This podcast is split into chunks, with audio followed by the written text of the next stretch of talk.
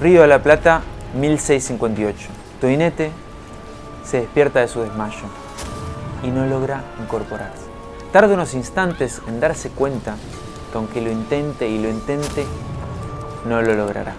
La viga central de su cámara, adornada con bellas sirenas esculpidas, está desplomada y le aprisiona la cintura. En todo el barco reina la confusión. La bala española que partió una de las velas principales del barco fue seguida por otras que barrieron toda la cubierta. Y una de esas balas alcanzó la cámara de Toinet, destrozando todo el techo, despatarrándose con escándalo los muebles orgullosos, haciéndose añicos los espejos, rajándose los tapices. Y en ese lugar, Toinet sintió que llegaba su última hora. Con gran esfuerzo, Toinet logró apartar levemente la viga y volvió a abrir los ojos y volvió a respirar, pero estaba allí, atrapada en ese aposento de pesadillas. Allí en la esquina se aviva un fuego, desde la popa, que empieza a avivar una gran hoguera. Afuera, el estruendo no decrece. El barco zozobra bajo las andanadas de sus enemigos y contesta con sus baterías. Se oyen afuera los gritos desesperados de los franceses. La dejarán morir allí sola, con sus sillones volcados, con sus cofres despanzurrados y con sus ropas tiradas. Toinet siente un dolor punzante en el pecho y, y extiende su mano lo más que puede en busca de un apoyo, pero no lo encuentra. Gira la cabeza y ve las llamas cómo se avivan, cómo se acercan a ella. Sus dedos rozan la arqueta donde están sus joyas, sus esmeraldas, sus rubíes, sus pendientes, y no logra alcanzarlos. Todos esos regalos que la tentaron hacer este viaje maldito. ¿Dónde andará Maroc en este infierno? Por favor. Nadie responde. Solo se escucha el ruido y las explosiones y los cañonazos. Ahora a Toinet le recorre un sudor frío por la frente. Está sola, está atrapada. El fuego comienza a avanzar. ¿Para qué habrá abandonado su casita en Francia, su casita humilde en Francia, para adentrarse en esta aventura loca? ¿Por qué habrá escuchado a Timothy de Osmat cuando vino a seducirla con grandes promesas? Todo parecía tan fácil, tan simple en ese entonces. Monsieur de Fontenay le aseguró que el viaje sería un paseo triunfal, con escolta de tritones y delfines, como en los cuadros de Rubens. A Toinette la mimaron como una reina. Cuando ella, de familia humilde, había conocido tales esplendores? No en casa de su padre, por supuesto. Su padre era un escribano muy humilde. Fue en ese momento cuando apareció Monsieur de Fontenay a cortejar a su única hija. Monsieur de Fontenay hizo decorar el vasto alcázar del barco para ella. Lo llenó de tapices flamencos, lo adornó con muebles dorados y lo llenó también de espejos de Venecia, misteriosos. Su lecho, cuyas colgaduras ahora dan pena, parecían en ese entonces el trono de una favorita. Allí, en ese lecho, ella volvía perezosamente las hojas de un gran libro, un novelón. Imaginaba que su destino se entremezclaba con el de la heroína para la cual Ciro había conquistado toda Asia. Y sentía que Messier de Fontenay era una especie de Ciro y ella era la heroína de la novela. Este Messier de Fontenay cada tanto se acercaba a su lecho a besarle la mano, ofrecerle algún refresco. Quizás ya era un poco entrado en edad, un poco maduro, viejo. Fondearían en Buenos Aires y la ciudad se rendiría de inmediato. ¿Y Buenos Aires qué? Era una aldea diminuta, casi que podían llevársela a Luis XIV en una bandeja de plata. Y ahora, en el puente, las explosiones se multiplicaron. Un fragor terrible invade el corazón de la muchacha. El barco comienza a tumbarse de costado. En la cámara, los muebles comienzan a rodar. Las llamas se apoderan violentamente de la cámara. Enloquecida, intenta salvarse y grita: ¡Maroc! Nadie le responde. Maroc es un esclavo de 15 años. Es un africano que le obsequió el Messier de Fontenay antes de zarpar. Lleva un turbante escarlata que le envuelve la cabeza y su única misión es la de obedecerla.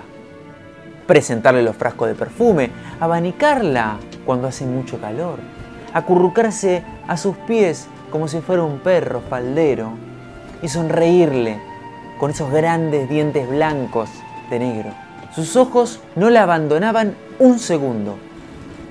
Pero ahora, cuando más lo necesitaba, ¿dónde estaba? De repente se abre la puerta de la habitación. Vemos la silueta de Monsieur de Fontenay que se recorta en el dintel con un fondo de llamas. Parece exhausto, ha perdido la peluca, ha perdido el sombrero, parece una persona mucho más anciana. Le brilla la calva sudorosa. Toinette al verlo no puede contener alegría. Monsieur de Fontenay hace un paso hacia ella y se desploma. La sangre que emana de la boca del hombre comienza a empapar las joyas de la dama. Al ver esa, esa situación, Toinette redobla sus esfuerzos. Usa toda la fuerza que le queda para tratar de salir de ahí abajo que está atrapada. Le asusta mucho la cercanía con aquel muerto. El miedo le atrapa la garganta.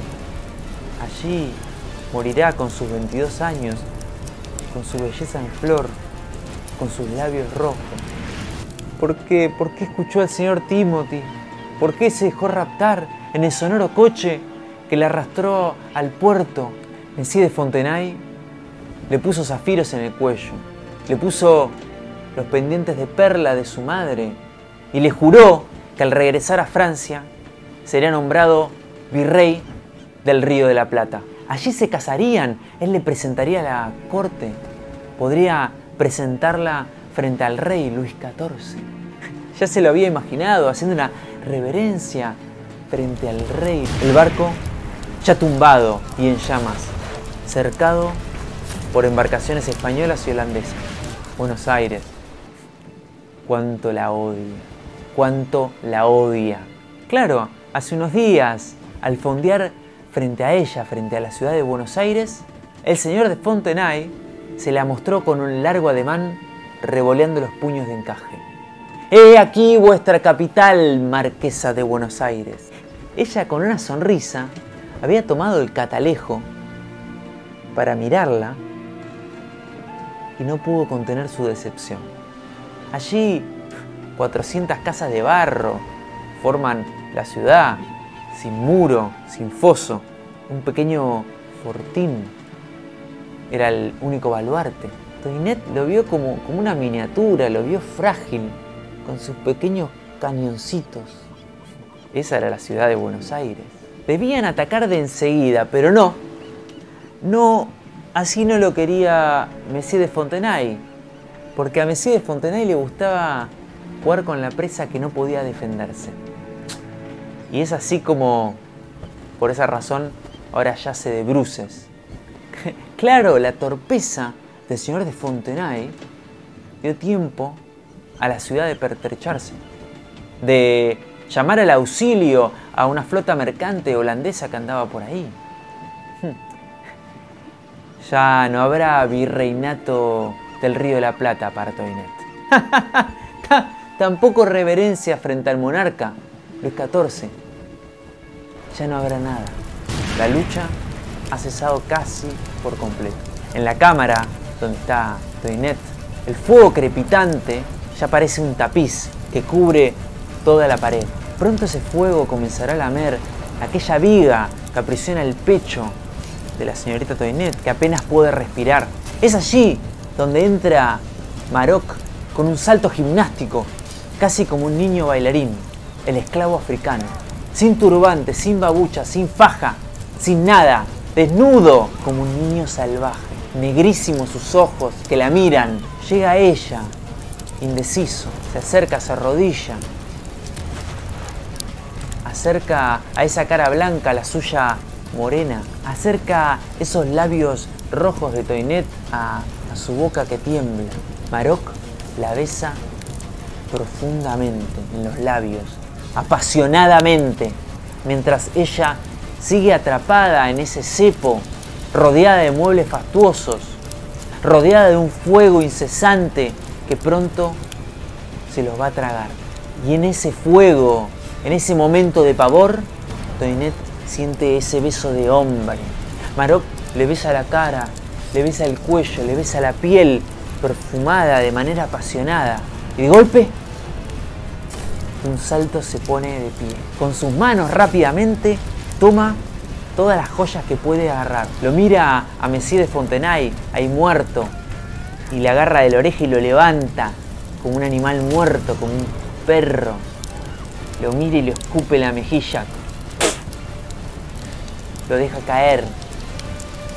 Y sin darse vuelta, sale de aquella puerta. Ella intenta detenerlo, le grita, ¡Marop! ¡Marop! Ya es tarde. Ni se da vuelta a mirarle. Salta del barco y se zambulla en el agua, como un pez.